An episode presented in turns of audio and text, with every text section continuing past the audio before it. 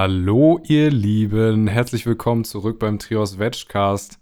Das ist nun die siebte Folge, wir sind wieder da nach einer langen, langen Pause. Es ist einiges passiert. Sieht so aus, dass der Impfstoff auf dem Weg ist. Donald Trump ist anscheinend abgewählt, wenn er es dann endlich akzeptiert. Könnte man fast denken, gute Sachen, oder? Also, da kann man schon mal ein bisschen positiver Dinge sein. Ähm, wir wollen heute über Dinge reden, die Trump gar nicht so unbekannt sind, nämlich Fehlschlüsse oder Englisch Fallacies und kognitive Verzerrungen oder Englisch Biases. Ähm, wir denken, das ist ein sehr interessantes Thema, was gerade auch äh, vegane Aktivisten oder Tierrechtler allgemein betrifft. Also viele, viele von diesen Dingen haben wir schon erlebt und wir möchten da gerne ein bisschen drauf eingehen, äh, über einige sprechen und äh, ja, vielleicht ein bisschen darauf eingehen, warum diese sogenannten Argumente eigentlich gar nicht wirklich richtige Argumente sind. Und ich bin natürlich nicht alleine hier. Mit mir sind Tanja und Hendrik. Sagt mal einmal kurz Hallo, wie immer. Hallihallo.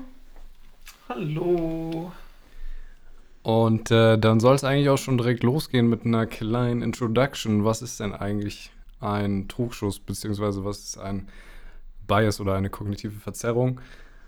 Nun, es ist so, wir alle können uns nicht davon freisprechen. Wir sind irgendwo gebunden an unsere Psyche, an unsere psychologischen Effekte, die uns hier und dort beeinflussen. Und eine kognitive Verzerrung besagt eigentlich genau das. Es gibt Effekte, die auf einer tieferen psychischen Ebene unser Handeln beeinflussen, äh, ohne dass wir das unbedingt merken. Und da gibt es eine ganze Reihe von äh, Verzerrungen.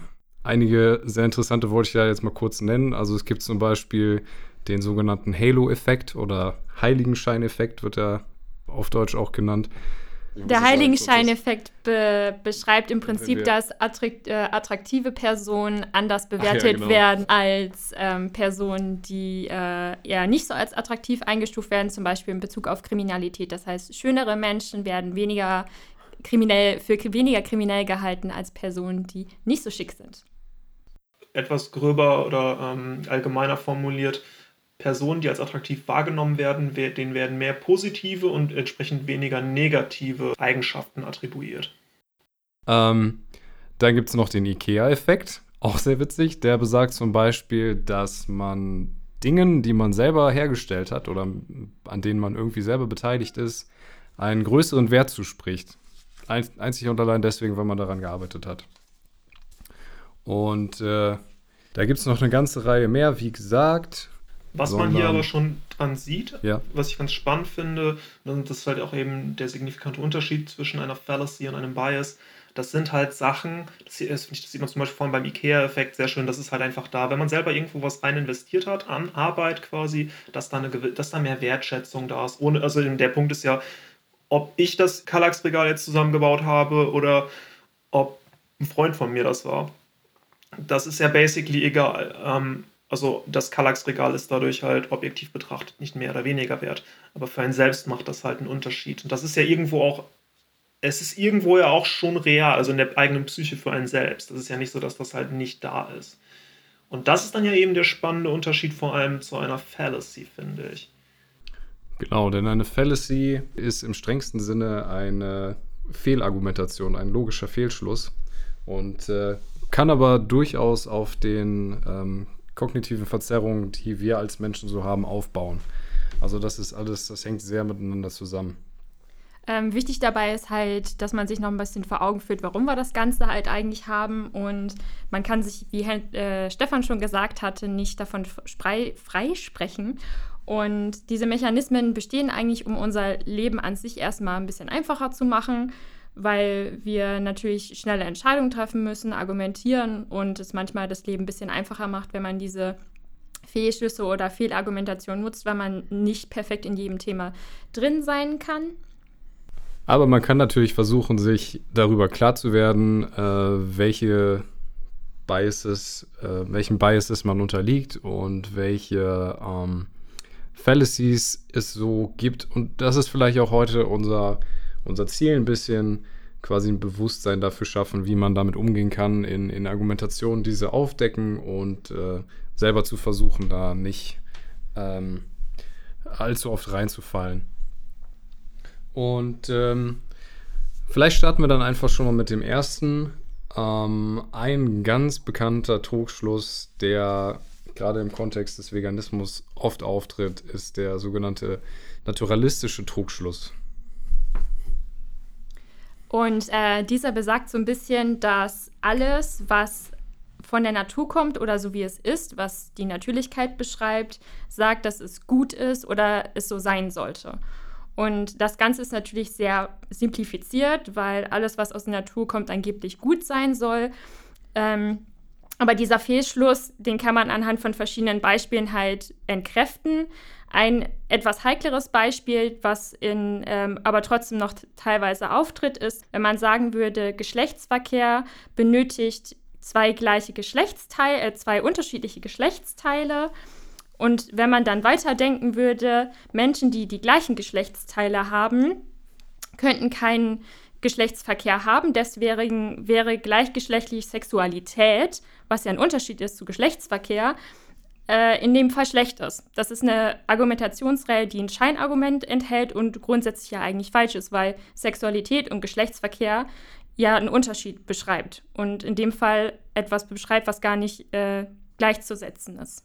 Also zumindest, wenn Geschlechtsverkehr die äh, Definition enthielte, dass er der Fortpflanzung dienen müsste. Ich weiß gar nicht, ob es das tut. Ich hätte jetzt gedacht, dass es das Gleiche wäre, aber ich glaube, das fände ich dann wichtig zu erwähnen. Also wenn man, weil äh, die Fallacy dann dahinter anzunehmen ist, dass eine Fortpflanzung notwendig wäre dann dafür oder nur, nur die das legitimieren könnte. So. Ähm, ein anderes Beispiel dann in Bezug auf äh, Veganismus ist, ähm, was man sehr oft zu hören bekommt, es ist doch natürlich, dass wir Fleisch essen, weil Tiere essen ja auch andere Tiere. Also irgendwie in der Natur kommt das vor, deswegen ist das ja für uns natürlich. Jetzt kann man natürlich da rangehen und äh, versuchen, das irgendwie quasi zu widerlegen und sehen, dass das nicht so ganz stimmt. Also, dass, dass diese, diese Form der Argumentation so nicht funktioniert, weil viele Dinge in der Natur vorkommen, die für uns aber nicht ähm, zutreffend sind, also unserer Vorstellung von Moral nicht entsprechen. Zum Beispiel ein sehr, naja, ist schon ein bisschen übel, ein übles Beispiel. Äh, Löwen essen üblicherweise ihre Jungen von Zeit zu Zeit. So, das passiert in der Natur, ist es deswegen für uns gut? Äh, na, wohl eher nicht. Oh krass, ich wusste gar nicht, dass sie auch ihre eigenen, also ich, ich kenne das, dass wenn ein, weil die haben da so ein äh, Machtstruktur-Ding, dass äh, es immer ein Alpha-Tier gibt und wenn ein neues Alpha-Tier das alte besiegt, das machen die ja meistens mittels Kampf, dass dann das neue Alpha-Tierchen das alte aus der Gruppe vertreibt und dass die Jungen vom ehemaligen Alpha-Tierchen getötet werden von ihm. Okay, da muss ich zugeben, so genau weiß ich das nicht. Ich äh, weiß nur, dass es halt innerhalb von diesen Tierverbänden auftritt. Äh, ich weiß jetzt gar nicht, wie man, ob man da von Rudel spricht oder mhm. äh, von was anderem. Ähm, ja, aber selbst dann, ich meine, man geht ja auch nicht zum, zum Nachbarn und äh, killt da das Kind, ne? nee, erst nachdem man den Nachbarn vertrieben hat aus seiner Nachbarschaft. Äh, ein anderes gutes Beispiel, was so ähnlich ist, dass zum Beispiel äh, Spinnenweibchen nach dem Geschlechtsverkehr ähm, in dem Fall ihre Partner töten. Und das würde man in unserer Welt äh, nach dem Natürlichkeitsprinzip hätte man das tun müssen, würde man aber rein theoretisch nicht machen. So, und das ist ja das gleiche Argument. Neben der Natürlichkeit, was ja jetzt sehr einfach zu erklären ist, wird häufig halt auch noch gesagt, dass man Sachen bisher schon immer so gemacht hat. Was äh, sehr häufig man auch äh, hört, ist zum Beispiel, dass man schon immer Fleisch gegessen hat und deswegen sollte man das auch weiterhin tun. Das ist halt äh, das Argument der Geschichte. Und der Trugschluss, dass äh, die Geschichte, weil wir es früher schon mal so gemacht haben, das ein gutes Argument ist. Das ist sehr ähm, stark mit einer weiteren, äh, einem weiteren Trugschluss verknüpft, nämlich ähm, dem Trugschluss der Inertia, der Trugschluss der Schwerfälligkeit, die im Prinzip sagt, ähm, es ist nicht nur angebracht, etwas beizubehalten, weil das immer schon so gemacht wurde, sondern zusätzlich ist es auch schwierig, das auf, äh, aufzuhören. Also wir haben quasi diese Bewegung und damit zu stoppen, würde trotzdem dazu führen, dass wir irgendwie noch in Bewegung bleiben. Deswegen, also da, dieses Bild, das wird dann weitergeführt. Deswegen äh, hört man damit nicht auf. Also im, im Kontext von Veganismus wäre das sowas wie, ähm, wenn wir jetzt aufhören, Fleisch zu essen, was wird dann mit all den Tieren? Wir können niemals damit aufhören. Das geht ja gar nicht. Mhm. Klingt ein bisschen nach Macht der Gewohnheit. Definitiv. Und wenn man sich jetzt vorstellt, man würde jetzt nur nach Macht der Gewohnheit leben und immer argumentieren, dann müssten wir noch weiter in Höhen leben oder kein Wi-Fi nutzen. Und äh, das wäre, glaube ich, auch für unsere Lebensweise echt schwierig, weil wir uns ja mittlerweile schon daran wieder gewöhnt hätten. Ein weiteres Beispiel für, ja, es ist nicht gut, dass immer alles so bleibt, wie es war, sind im Prinzip Rechte für alle sozialen Gruppen, also in der Geschichte Frauenrechte, Rechte für People of Color, LGBTQI-Plus-Rechte und so weiter. Ja, wenn man immer darauf geschaut hätte, wie die Dinge vorher waren, kann sich halt nichts ändern. Und äh, gerade bei diesen sehr bildhaften Beispielen sieht man, wie schwierig das halt ist, auf diese Art und Weise zu argumentieren. Bezeichnend für diese Fallacies ist, dass man ähm, für fast alles relativ eindeutige Beispiele findet oder sehr einleuchtende Beispiele, bei denen die meisten Menschen sehen, ja, das ist klar. Das ist ja, das ist gar keine sinnvolle Argumentation. Das ist aber, das ist halt schwieriger zu erkennen, umso mehr Mensch von einem bestimmten Standpunkt selbst eingenommen ist. Deshalb neigen Menschen immer noch dazu, manchen Stellen bei bestimmten Themen eben diese logischen Fehlschlüsse zu ziehen. Und meistens kommen die aber auch gar nicht alleine. Häufig werden auch mehrere davon durcheinander geworfen, was es dann besonders unübersichtlich macht. Genau, und ich finde, wenn wir an unsere eigene Geschichte denken, hat man ja vielleicht selber auch mal so angefangen. Und ähm, ich kann mich zum Beispiel daran erinnern, dass ich sehr stark generalisiert habe. Und das ist auch ein Trugschluss, also eine hasty generalization wenn man es jetzt fachlich ausdrücken möchte.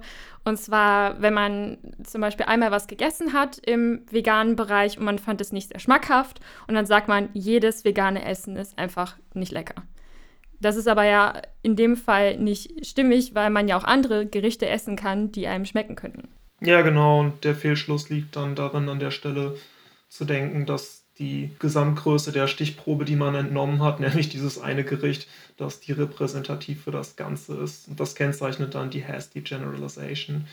Anderes klassisches Beispiel, das man in dem Rahmen auch schon oft gehört hat, ist bestimmt, ja, mein Großvater, der hat auch geraucht und der ist richtig alt geworden, was halt äh, schön und gut und richtig sein kann, aber dann ist das halt ein Phänomen, das sich in seinem Einzelverhalten halt aus der Statistik abhebt. Es gibt da ja quasi auch einen gewissen Grad an natürlichen Schwankungen bei vielen Punkten und es wird immer statistische Ausreißer geben, die sprechen dann halt aber nicht für die Gesamtheit und den dahinterstehenden Effekt. Wenn man zum Beispiel sagt, ja, mein Großvater hat viel geraucht und ist sehr alt geworden, also kann Krebs, Lungenkrebs gar kein reales Problem sein. Das ist, das ist ja voll an der Realität und an dem Effekt vorbei, den Zigarettenkonsum auf potenziellen und auf Lungenkrebs eben haben. Noch ein bildhafteres Beispiel im wahrsten Sinne des Wortes. Ähm, ich glaube, es gab mal einen Bildartikel von Eltern, die vegan gelebt und ihr Kind auch vegan ernährt haben und das Kind wohl gestorben sei. Äh, ich glaube, de facto haben die das halt einfach nur krass einseitig ernährt. Und diese Ernährung war zufälligerweise auch vegan. Äh, anyway, ähm, das ist dann vor allem eher noch ein, eine andere Fallacy, und zwar die Misleading Vividness. Eine Fallacy, die davon lebt, dass eben auch eine sehr kleine Stichprobe nur herangezogen wird, um für die Gesamtheit zu sprechen, aber diese Stichprobe vor allem eine große Bildhaftigkeit mitbringt und also sehr Emotionen anspricht. Das ist jetzt hier gerade auch noch Thema äh, ein ein toter Säugling und äh, die Ernährung von Kindern, Kinder, ach, Kinder generell ist ein sehr emotionales Thema. Und das ist dann äh, so ein sehr lebhaftes, herausspringendes Beispiel, das dann halt einfach wenig mit der statistischen Gesamtheit zu tun hat. Was ich hier noch einmal betonen möchte, gerade wenn wir dieses emotionale Thema haben, ist es grundsätzlich nicht schlimm, wenn man solche Fallacies, Biases oder Trugschlüsse hat in seiner Argumentation. Das liegt ja grund also eigentlich daran, dass man sich noch nicht so intensiv mit dem Chef Thema beschäftigt hat. Dann hat man vielleicht mal so eine Headline gesehen, zum Beispiel in der Bild-Zeitung, wie Hendrik halt auch schon gesagt hat, oder in einer anderen äh, Klatschzeitung, um jetzt keine Werbung machen zu wollen. Und dann nimmt man diese Information halt auf, um diese Argumentation halt zu nutzen, wenn man zum Beispiel auf eine Veganer, Veganerin trifft um sich halt zu schützen, um sich halt nicht näher mit dem Thema auseinanderzusetzen. Und gerade, ich finde, dieses emotionale Thema zum Beispiel sorgt halt sehr stark für diese Ablehnung und dann nutzt man halt solche Scheinargumente, um sich ähm, davon zu schützen, sich dann halt weiter reinzulesen zum Beispiel. Ja, wo du es gerade angesprochen hast, äh, wir haben jetzt gar nicht so viel über die, naja, die, die, die, die Ursprünge von diesen Fallacies quasi gesprochen, beziehungsweise von den Biases. Und ähm, es kam jetzt so ein bisschen raus schon. Tatsächlich ist es sehr wahrscheinlich, dass das ähm, ja, evolutive Dinge sind, die sich einfach als praktisch herausgestellt haben für uns. Also ähm, zum Beispiel gibt es auch einen Bias, der besagt, dass man Dinge sehr schnell miteinander korreliert. Ähm, ich weiß jetzt leider gerade den Namen nicht, aber wenn man sich das evolutionsmäßig überlegt, ist es sinnvoller, bei einem Rascheln im, im Busch davon auszugehen oder sich vorzustellen, das könnte jetzt ähm, irgendeine ein gefährliches Tier sein, was mich angreifen könnte, ähm, weil ja das wahrscheinlich dazu führt, dass man dann vorsichtiger damit umgeht und wenn man es nicht tun würde, dann vielleicht nicht mehr lange lebt. Ähm, deswegen haben die durchaus ein, ihre Berechtigung. Nur in der heutigen Welt ist es halt, äh, ja, führt das halt manchmal zu Situationen, wo man quasi davon eingeholt wird, weil die Prozesse zwar schnell sind, aber nicht immer zum richtigen Effekt führen. Abgesehen davon, also von solchen Reaktionspunkten, äh, ist es auch so, dass uns das, wie Tanja gerade schon sagte, psychologisch quasi schützen kann. Also die funktionieren quasi wie ja, Schutzschilde um unsere, um unsere Psyche herum, damit wir uns mit Dingen nicht beschäftigen müssen, damit wir Kapazitäten haben für anderes, damit wir ähm, weiter in unserem Weltbild funktionieren können und ja, hin und wieder, wenn, wenn üblere Dinge passieren, auch damit klarkommen, die irgendwie zu verarbeiten. Außerdem, weil wir eben kurz darauf zu sprechen gekommen sind, äh, nur noch mal als kleiner Querverweis ähm, wenn es um Ernährung geht im Veganismus, dann ist es wissenschaftlicher Konsens, dass eine vegane Ernährung gut geplant in allen Lebenslagen funktionieren kann. Ähm, also das sagen die großen Dietary Associations alle. Ja, wir haben da in einem anderen Podcast schon mal drüber gesprochen, könnt ihr ja gerne mal reinhören, da ist es ein bisschen mehr in Depth. Ja, ansonsten nur, weil es jetzt gerade darum ging, mangelnde Ernährung bei Veganern. Natürlich, wenn man sich nur von Oreos ernährt, ist das nicht so gut, aber wie gesagt, gut geplant, da geht das auf jeden Fall. Und eben auch theoretisch gesünder als mit viel tierischen Produkten. Was man zu den evolutiven Grundlagen von Biases und vielleicht halt auch Fallacies, na, ich glaube, er den Biases halt auch sagen kann. Darum geht es unter anderem in dem Buch Thinking Fast Thinking Slow von Daniel Kahnemann, dass wir quasi zwei Denkstrukturen haben, wobei die eine Autopilot darstellt. Das ist halt, ich meine, ähm, wie oft war man irgendwie schon auf dem Weg zur Arbeit, hat sich halt morgens aufs Fahrrad geschwungen oder ins Auto gesetzt und jemand war irgendwie da und macht man nebenbei. Das ist kein Problem. Dass wenn man äh, so oft Auto gefahren ist, das ist dann ja irgendwann kein Thema mehr. Da muss man nicht bewusst drüber nachdenken. Das hat man einfach vollkommen internalisiert. Wenn Mensch allerdings in eine Situation kommt, in der er oder sie mit Ungewohntem konfrontiert wird, dann kann der Autopilot nicht mehr greifen und dann muss das andere System ran. Das wiederum ist halt relativ anstrengend und wie wir Menschen halt nun mal kennen, versuchen wir alle, und da kann sich halt kaum jemand von freisprechen, natürlich erstmal Anstrengungen zu vermeiden. Das hängt da auf jeden Fall auch mit zusammen, dass man, das Mensch schnell gewissen Biases zum Opfer fällt wenn man halt eben einfach nur mit etwas konfrontiert wird, worauf man generell oder vielleicht auch einfach nur gerade in der Situation gar keine Lust hat, sich damit zu beschäftigen, dann fällt man da halt schneller rein und dann kommt vielleicht der Autopilot und haut der Person gegenüber irgendein eigentlich relativ dummes Argument um die Ohren, was einem vielleicht eigentlich selber auch sonst klar wäre, aber dann ist, ist man halt einfach so, man will seinen Autopilot gerade nicht verlassen, weil man eben eventuell Ressourcen für was anderes lieber einsetzen möchte in dem Moment. Ja, auf jeden Fall. Also, wir haben ja schon gesagt, man kann sich nicht da so richtig von freisprechen. Und eins sehr bekanntes Argument oder Argumentationsstruktur, wie man es auch nennen möchte, ist das äh, Strohmann-Argument. Und zwar ist es, dass man scheinbar auf das Argument eingeht, aber eigentlich was anderes, also thematisch versucht irgendwie so ein Side-Element davon irgendwie zu nutzen und um was anderes zu sprechen, um nicht wirklich auf das Thema einzugehen. Um das so ein bisschen zu vereinfachen, das Beispiel ist, wenn ich jetzt sage, ich kaufe nur regionale Produkte, dann fragt die andere Seite, willst du gar nicht, dass ausländische Firmen Gewinn machen? Das hat im ersten Moment die ausländischen Firmen mit dem meinem persönlichen regionalen Kauf eigentlich nichts zu tun, sondern ist eine Konfrontation aus einem anderen Themengebiet. Also Personen, die ein Strohmann-Argument verwenden, wollen, wobei man jetzt nicht sagen kann, immer mh, hm, bewusst, sondern manchmal kann es auch sein, dass das quasi unbewusst passiert, dass es halt zu deren Argumentationsstruktur gehört. Verzerren das originale Argument oder ablenken von dem originalen Argument. Bei einem veganen Beispiel hat man sehr häufig den äh, Strohmann vor Augen, also jedenfalls wir haben den schon häufiger gehört, dass Sojaanbau den Regenwald zerstört. Und im ersten Moment denkt man in dem Fall, die Person gegenüber denkt, dass Veganer nur Soja-Tofu essen. Und zum Zweiten wissen die Personen nicht, weil sie sich nicht mit den Fakten auseinandergesetzt haben, dass das Soja für Tofu und andere Sojaprodukte ähm, im Speiseverzehr für Menschen aus Europa kommt und nicht aus dem Regenwald, und, sondern das für Produkte und Tierfütterung verwendet wird und in dem Fall nicht für den menschlichen Verzehr verwendet wird. Also das zeigt auch so ein bisschen, dass es halt einfach nur eine Headline ist, die halt genutzt wird, um vielleicht nicht ganz auf das Argument einzugehen, was man gebracht hat. Ja, wobei noch erwähnt werden muss, um die Verhältnismäßigkeiten klarzustellen, selbst wenn, also in der Regel ist tatsächlich, also zumindest in Deutschland ist es in der Regel europäisches Soja, das in Produkten verarbeitet ist, aber selbst wenn unser Soja auch aus dem südamerikanischen Raum stammen würde.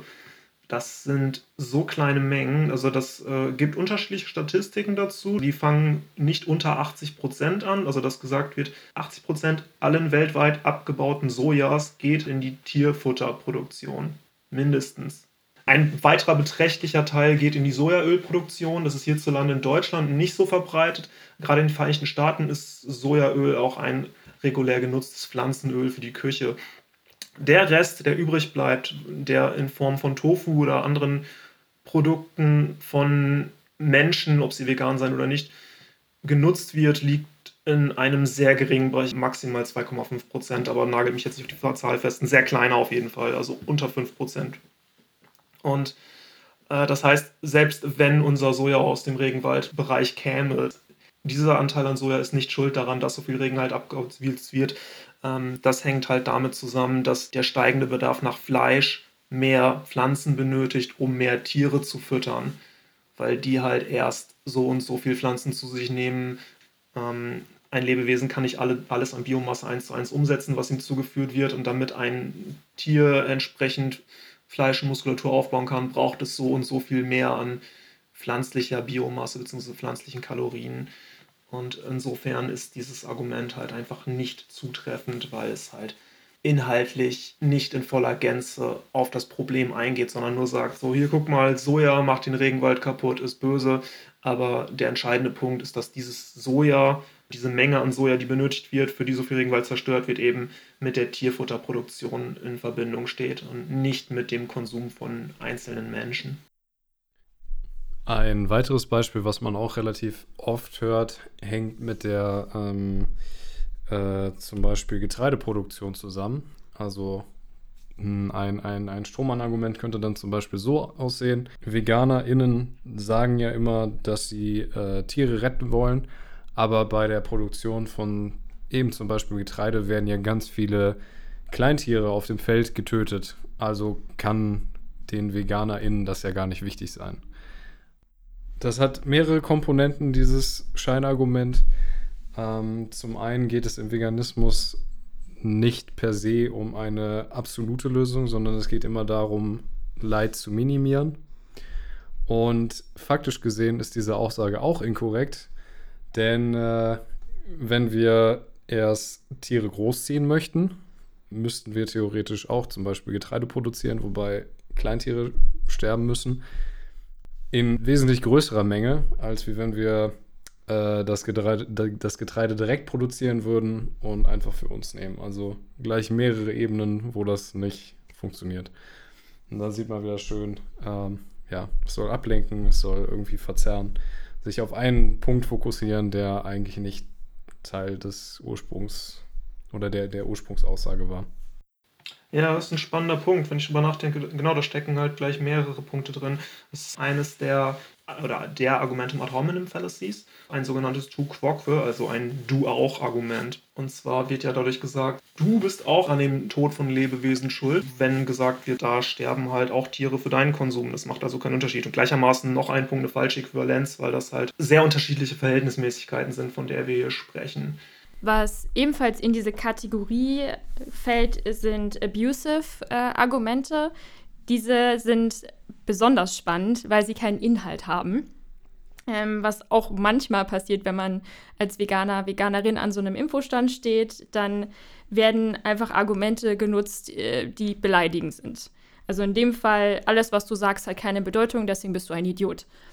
Also das hat kein, keinen Inhalt und das hat auch nichts mit Veganismus zu tun, sondern es soll einfach nur beleidigend sein, weil die Person sich gerade schützen möchte und nicht hören möchte, was man zu sagen hat. Basic nur eine Beleidigung, die als Argument getarnt wird, genutzt wird. Die Ad hominem-Argumente zeichnen sich alle dadurch aus, dass ein Attribut oder Attribute potenzielle der sozusagen gegnerischen Personen genutzt und als Argument vorgeschoben werden, obwohl diese natürlich inhaltlich keine Relevanz haben, dass man sagt, ja, diese Person ist doof, vielleicht auch sogar diese Person ist doof deshalb und deshalb kann das nicht stimmen. Das sieht man beim Tukwok-Verhalt unter anderem auch daran, dass da halt eben vorgeschoben wird, dass also einer Person an Integrität mangelt ein weiteres Beispiel dafür wäre zu sagen, ihr kauft doch auch Kleidung und die wird unter menschenunwürdigen Bedingungen produziert, also habt ihr eigentlich gar kein Interesse an einer ethisch guten Welt. So, das ist so eine Scheinethik, die ihr da verfolgt. Was, selbst wenn man das Argument durchgehen lässt, inhaltlich in dem Sinne keine Relevanz hat, dass es halt nicht den quasi Missbrauch an nichtmenschlichen Tieren rechtfertigt weil dieses Argument halt einfach nur sagt, ja, du, du bist auch schlecht, du, du machst es auch nicht besser. Und selbst wenn das zutreffend sein mag, wird der Punkt, der von der argumentierenden Person hervorgebracht wird, dadurch nicht invalidiert, dass sie selber nicht entsprechend diesen Wertmaßstäben handelt.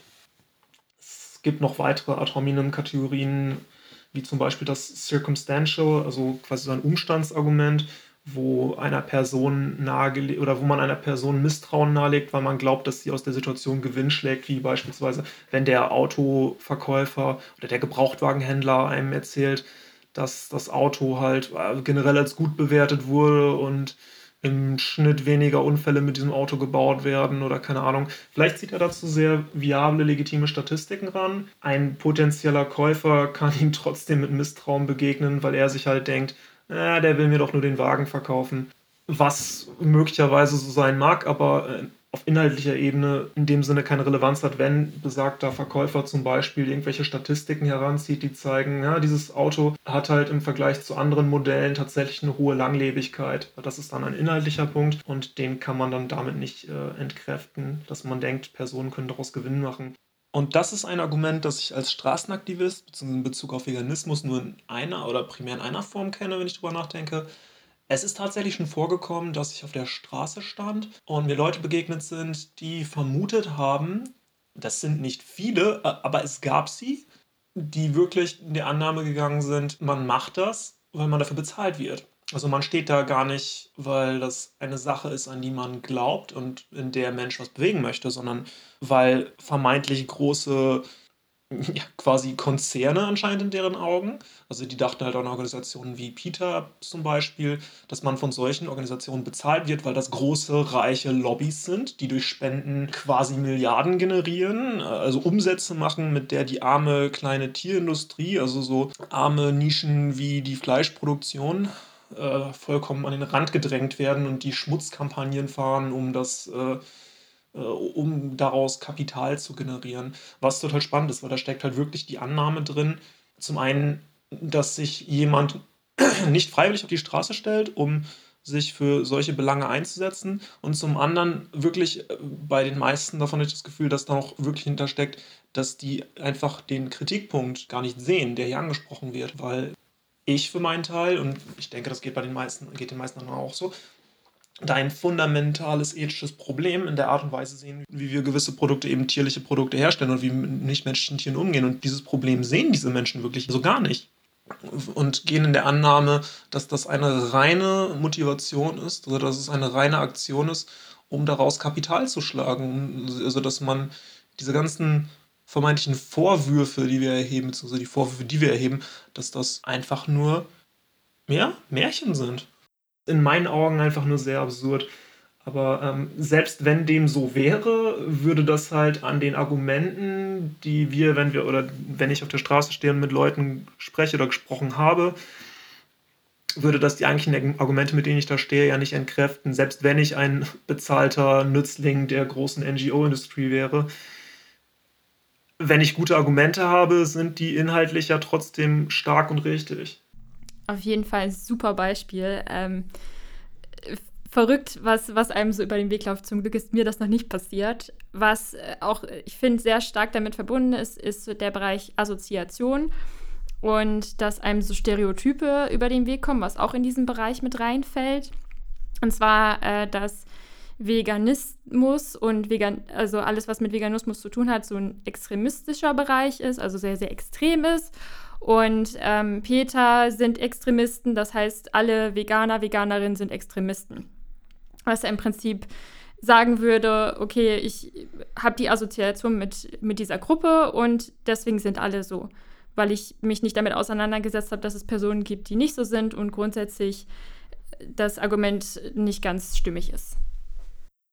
Genau, und dann ist halt erstmal die Frage, sind das, sind das tatsächlich Extremisten? Und, und wenn ja, sind, sind halt eben einfach alle so.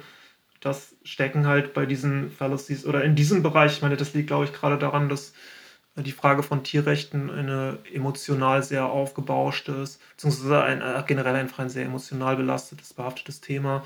Ähm, da stecken dann öfter, glaube ich, einfach auch bestimmte Vorannahmen und bestimmte Fallacies drin, und wenn man diese Aussagen so im Kopf durchgeht, dann ähm, merkt man eigentlich so ein bisschen, dass die Autorität angegriffen wird von der Person, die versucht zu argumentieren. Also eine Person, die auf der Straße steht und versucht, was zum Veganismus zu erzählen. Und diese Argumente greifen halt diese Autorität oder die, diese Position halt sehr, sehr stark an, wie Hendrik schon gesagt hat. Und wenn wir gerade bei dem Thema Autorität sind, gibt es noch eine weitere Argumentationsstruktur und zwar im Deutschen der Beweis durch Ehrfurcht oder Appeal to Authority, also der Autorität bezogen. Und hier wird in der Argumentation eine Person rangezogen, die angeblich eine sehr hohe Beweislast hat, weil sie eine Autorität ist. Und die Person hat halt irgendwas gesagt, was gegen ähm, zum Beispiel Veganismus spricht. Und dadurch ähm, sagt man, dass das Ganze halt schlecht ist. Dass zum Beispiel äh, ein Arzt sagen würde, dass die vegane Ernährung für Heranwachsende nicht geeignet ist, dann muss man sich aber überlegen, ob der Arzt, wenn er zum Beispiel ein Chirurg ist, die beste Person ist, um ihn dafür zu fragen oder dass er halt wirklich qualifiziert ist für diese Aussage. Ähnliches Beispiel, wenn man Albert Einstein fragen würde, wie er zu Religion steht und der Mensch war Atheist, ist er, glaube ich, nicht die beste Person für den Bereich Religion, sondern für den Bereich Physik. Genau, ähm, damit verwandt ist auch der Appeal zu Celebrities, also zu äh, bekannten Personen. Das ist, glaube ich, mh, besonders ein Phänomen, was aktuell ein Ding geworden ist mit Social Media.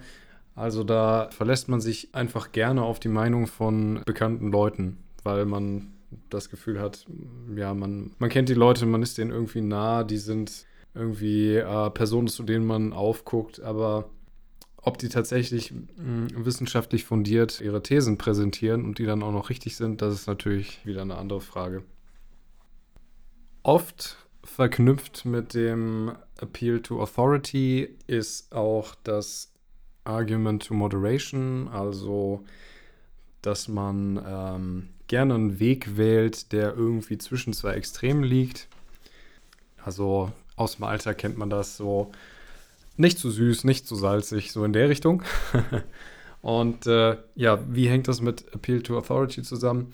Oft ist es so, dass zum Beispiel in der, in der Medizin Fachkräfte, die nicht unbedingt in Sachen Ernährung besonders geschult sind, einfach einen Mittelweg empfehlen. So, das wird dann schon passen.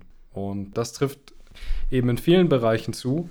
Dass der Mittelweg quasi als die Lösung gesehen wird, die irgendwie der breiten Masse zuspricht. Da macht man nicht viel falsch, deswegen ja, kann man den Weg gut gehen.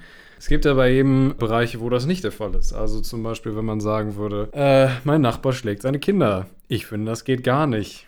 Eine dritte Person meint, dass die Wahrheit wohl irgendwo in der Mitte liegt, dann wird das wohl nicht stimmen, weil Kinderschlagen eben nicht okay ist. Ja, und äh, so ähnlich kann man das auch mit dem, mit dem Konsum von Fleisch sehen, weil Fleischkonsum automatisch mit Tierleid verknüpft ist. Und ähm, ein bisschen Tierleid ist in dem Fall ähnlich wie ein bisschen seine Kinder schlagen. Also absolut nicht in Ordnung eigentlich. Und äh, ja, in dem Fall passt das eben nicht, da einen Mittelweg zu finden. Ein äh, anderes Beispiel, was wir auch noch gefunden haben, ist, dass wenn man sich über Massentierhaltung unterhält, dass häufig Personen sagen, ja, aber ein kleiner Hof ist doch in Ordnung. Wenn man dann die Tiere von dem kleinen, süßen Biohof nimmt, dann äh, ist das Ganze doch in Ordnung. Aber wie Stefan gerade schon gesagt hat, die Tierhaltung an sich, die mit Live verbunden ist, am Ende mit der Schlachtung, ist ja nicht das Ziel und das ist halt nicht der perfekte Mittelweg, sondern in dem Fall sollte eine Ablehnung das Ziel in dem Fall sein und dass die Tiere nicht getötet werden. Ja, dieses bekannte Argument, wenn die Tiere ein gutes Leben haben, legitimiert halt immer noch nicht den Akt der Tötung, weil das äh, ein moralisches Dilemma ist, das auch dann einfach noch bleibt. Betonung auf, selbst wenn die Tiere ein gutes Leben haben. sei einmal für die realistischen Fälle erwähnt, dass das, soweit ich das beurteilen kann, erstmal nicht gegeben ist. Bei diesen ganzen Argumenten wollen wir euch natürlich jetzt nicht ganz viel schlechtes Gewissen machen. Wie ich vorhin auch schon gesagt habe, ich habe selber anfangs generalisiert und man selber merkt manchmal auch, dass man so argumentiert, weil man sich dann mit nicht auseinandergesetzt hat. Aber wenn ihr das an euch selber merkt, dass ihr solche Floskeln zum Beispiel verwendet, habt ihr jetzt zum Beispiel die Möglichkeit, wenn ihr euch diesen Podcast angehört habt, zu hinterfragen, warum sage ich das eigentlich? Also warum habe ich das überhaupt in der Situation gesagt? Und die Möglichkeit, das vielleicht zu reflektieren und ein bisschen näher dazu euch anzulesen, was halt wirklich los ist, um dann richtig argumentieren zu können. Und falls ihr Interesse hat, habt, äh, mehr über kognitive Verzerrungen zu erfahren, ähm, tatsächlich gibt es auf Wikipedia eine sehr schöne interaktive Karte mit all den Biases, die so existieren. Es sind eine ganze Menge. Ähm, ja, ganz witzig anzusehen. Was sich abschließend also sagen lässt, ist, dass wir alle auf jeden Fall eine gewisse Anfälligkeit für Fallacies haben, für Biases sowieso. Das ist halt auch etwas, wenn ich das richtig verstanden habe, sind Biases halt auch etwas, was wir nicht wirklich abschalten können, weil die ja quasi nochmal eine Ebene tiefer liegen, weil das quasi eben, weil die an eine psychologische Gegebenheit anknüpfen. Ähm, sicherlich ist es hilfreich, sich damit auseinanderzusetzen, sie zu erkennen. Dann wird man bestimmt eher merken, wenn man da reintappt kann man aber nicht ganz verhindern. Bei Fallacies ist es halt ein bisschen einfacher letztlich, weil die halt eher auch auf einer Ebene, auf einer Ebene abspielen, auf der man ähm, ja, aktiv tätig ist, weil es halt eben Fehlschlüsse in der Argumentationsführung sind in der Regel. Und das ist ja etwas, was man bewusst macht. Und äh, da kann man mit Übungen auf jeden Fall dahin kommen, dass man das dann irgendwann nicht mehr hat, würde ich, glaube ich zumindest. Äh, ich will jetzt nicht behaupten, dass ich so weit wäre, aber ähm, ich glaube, wenn man sich da länger mit auseinandersetzt, kriegt man da irgendwann ein sehr gutes Auge für, wie man das machen kann. Beziehungsweise dann geht das vermutlich von ganz alleine und man wird diese Fallacies auch relativ schnell aufspüren können, wenn jemand die im Gespräch einwirft. Ist also, glaube ich, ähm, falls ihr Bock drauf habt, euch da ein bisschen mehr mit auseinanderzusetzen, schon ganz cool, weil ich persönlich finde einfach, dass das ein ultra spannendes Thema ist. Und ich glaube, da kann man für sich selbst, gerade wenn man von Berufs- oder Studiumswegen aus viel mit Leuten im Diskurs steht und gerade auch viel argumentiert und debattiert, kann man da für sich vermutlich viel rausziehen, weil man, ähm, wenn man sich länger mit diesem Thema auseinandersetzt, das sehr eng mit philosophischer Logik, der ja, formalen Definitionen und dem formalen Aufbau von Argumenten auseinandersetzt, ähm, eben sehr gutes Händchen dafür kriegt zu sehen, wo da Schwächen im Aufbau sind. Insofern nehme ich heute mal das Ende in die Hand. Ich hoffe, ihr hattet heute viel Spaß dabei und dann wünsche ich euch allen noch eine schöne Zeit. Bis zum nächsten Mal. Beim Trios Wedgecast. Vielen Dank fürs Zuhören und bis dahin.